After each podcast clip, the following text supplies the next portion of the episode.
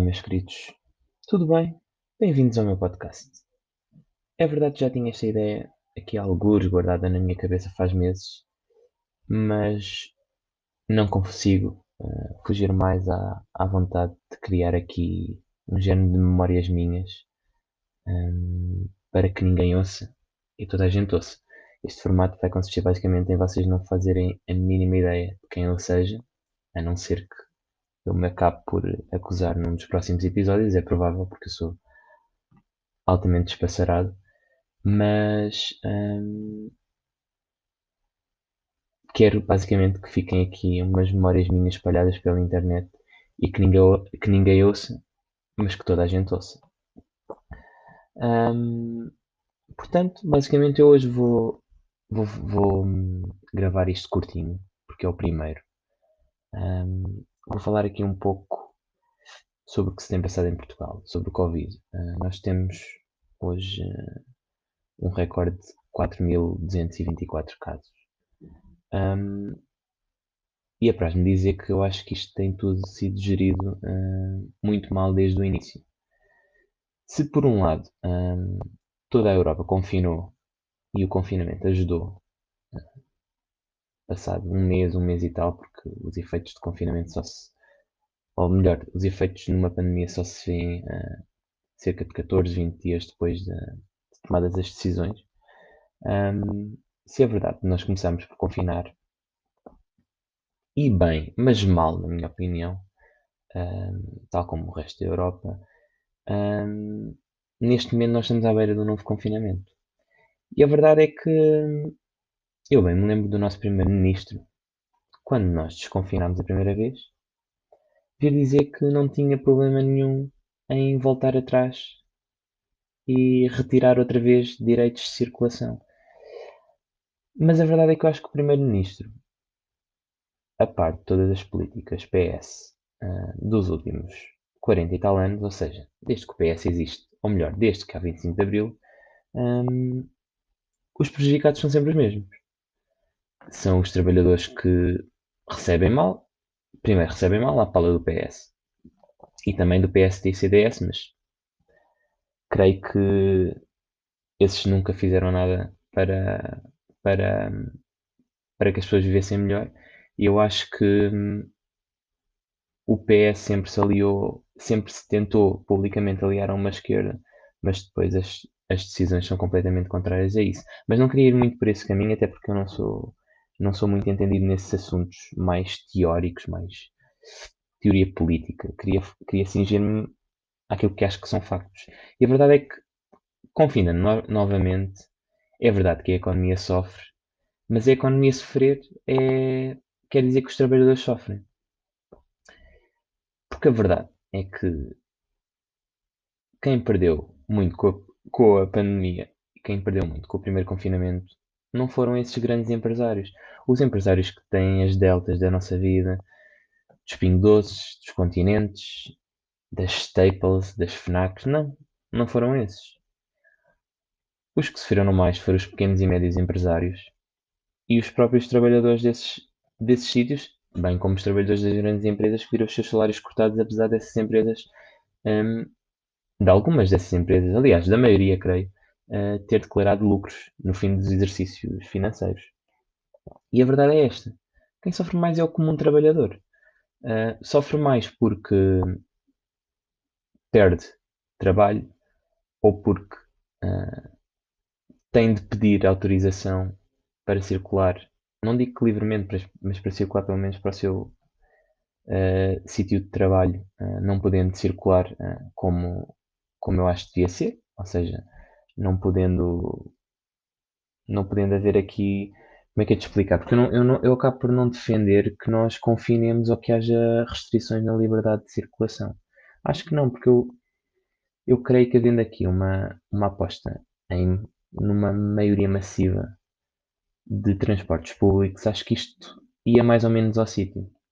E a verdade é que esses trabalhadores continuam a ter de ir para esses lugares de trabalho porque para eles não há teletrabalho, para operários de linha de produção não há teletrabalho mas continuam a ver-se todos os dias em sardinha enlatada nos transportes públicos, continuam a ver-se todos os dias hum, com os seus salários cortados uh, com a desculpa de que as empresas não podem subsistir com as quebras de, de consumo que houve.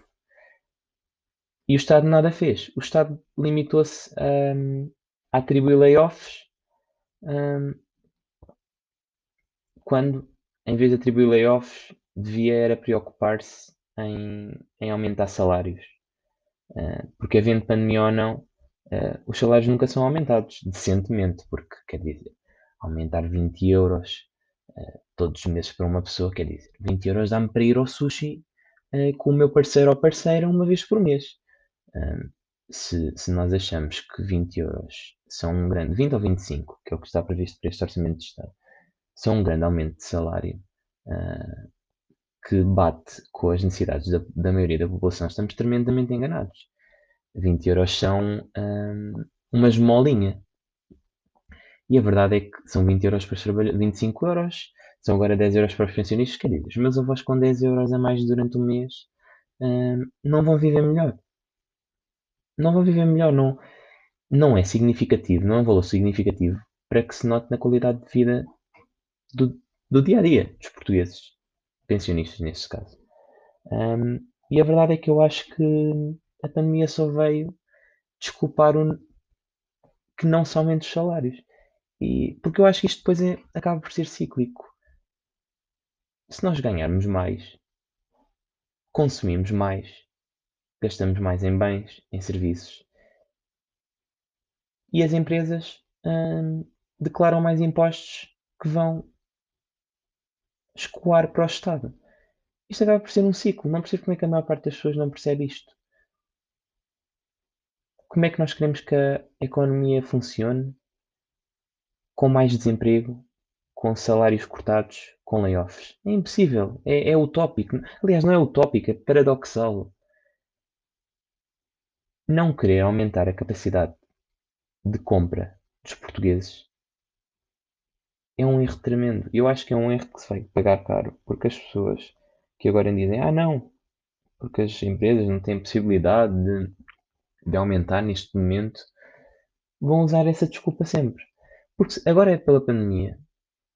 Daqui a um, dois anos vai ser porque as, porque as empresas ainda estão a tentar uh, uh, diminuir aquilo que foram as perdas com, com a pandemia. E isto vai sendo arrastado e os mesmos sempre vão ser, vão ser os prejudicados. Portanto, para concluir, mais ou menos este pensamento, um pouco confuso, porque eu meti-me por caminhos que eu não queria abordar, hum, eu acho que não era preciso limitarmos a circulação.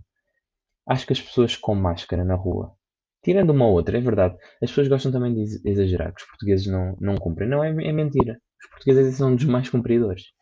Eu acho que a máscara na rua com um aumento digno dos transportes públicos, acaba por uh, conter estes, estes surtos que têm aparecido e estes valores históricos que temos tido nos últimos dias.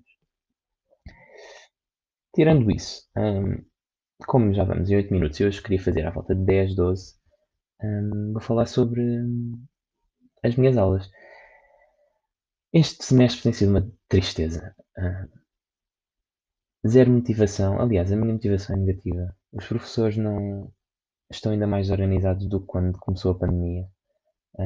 temos um dia de aulas presenciais, quatro aulas de uma hora, em que entre o entrar, organizar coisas, entre o sair 10 minutos mais cedo porque é obrigatório termos intervalo, não se dá nada. Não, eu não vou à faculdade fazer nada. Não percebo como é que é possível acharem que vale mais uh, estas aulas presenciais. Não, não vale. É verdade. Eu não sou, não sou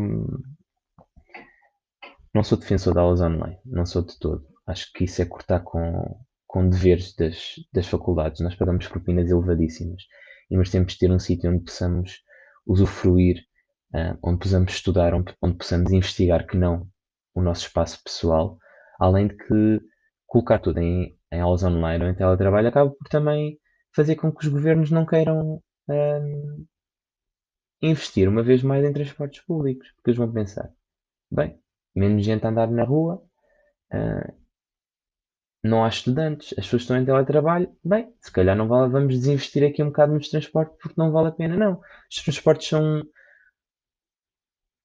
como é que é de explicar? São um serviço básico da vida de qualquer um. não, não me parece que seja com teletrabalho ou com aulas online que nós vamos uh, progredir. Acho que é esta a palavra. Uma política progressista não se coaduna com aulas online nem com teletrabalho. Portanto, estou farto destas aulas. Neste momento é verdade que, embora não defenda as, as, aulas online, preferia ter todas as aulas online do que ter só aulas presenciais. Porque a verdade é que as aulas presenciais, uma vez por semana, são mais para toda a gente, mas mesmo assim eu sou privilegiado, porque a malta que está deslocada do seu, do seu, da, das suas casas tem de pagar residência, tem de pagar um quarto, tem de pagar uma casa em Lisboa só para ter um, um dia em sete da semana de aulas. Não, não faz sentido nenhum. E isto, mais uma vez, nem digo que seja pensado, não é pensado. É impossível haver um ministro do ensino superior uh, e haver tamanha desorganização, uh, pelo menos na minha faculdade. E eu, mas eu acho, eu, eu acho não, eu tenho a certeza que isto se estende a quase todas as faculdades, pelo menos dos exemplos que eu conheço.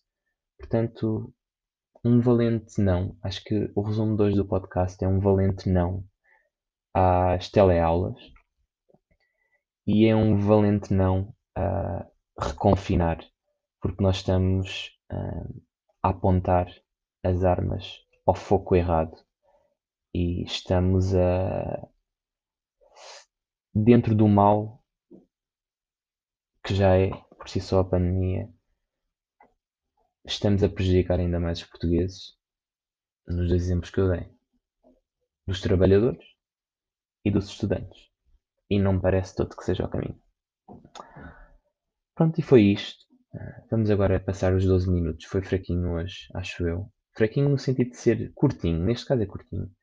Um, vou tentar arranjar mais assuntos. Arranjar ou entretanto que surjam outros para que eu grave mais vezes isto. Eu basicamente vou repetir o que disse no início, só que é que isto, isto fique como memórias minhas e que um dia alguém descubra isto e espalhe com os amigos. E, sei lá. Espero só dar o meu ponto de vista uh, daquilo que vejo, daquilo que sinto e daquilo que é, sei lá, a sociedade. Obrigado por estarem desse lado. Obrigado por me aturarem. E pronto, olha malta. Até o próximo episódio. Beijinhos e abraços.